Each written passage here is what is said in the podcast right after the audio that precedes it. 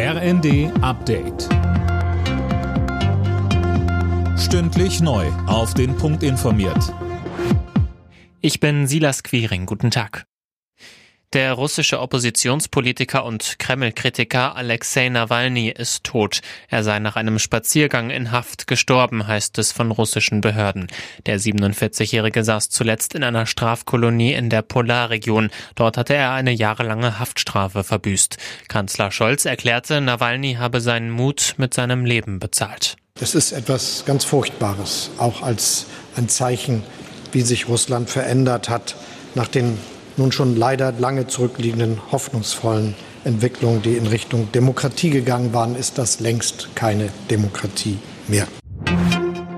Nach Großbritannien hat jetzt auch Deutschland ein Sicherheitsabkommen mit der Ukraine. In Berlin haben Kanzler Scholz und der ukrainische Präsident Zelensky eine entsprechende Vereinbarung unterzeichnet. Mehr von Imme Kasten.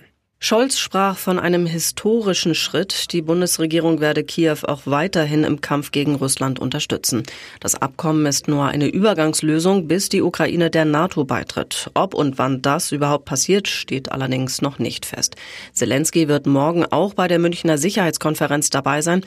Die ist am Nachmittag gestartet und stellt ebenfalls den Ukraine-Krieg und auch den Nahostkonflikt in den Mittelpunkt.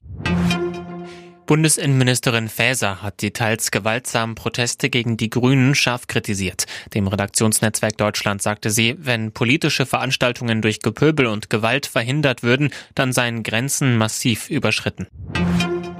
In der Fußball-Bundesliga eröffnen der erste FC Köln und Werder Bremen heute den 22. Spieltag. Die Bremer könnten mit einem Erfolg wieder Richtung Europacup-Plätze schielen. Die Kölner brauchen die Punkte im Abstiegskampf. Anstoß ist 20.30 Uhr. Alle Nachrichten auf rnd.de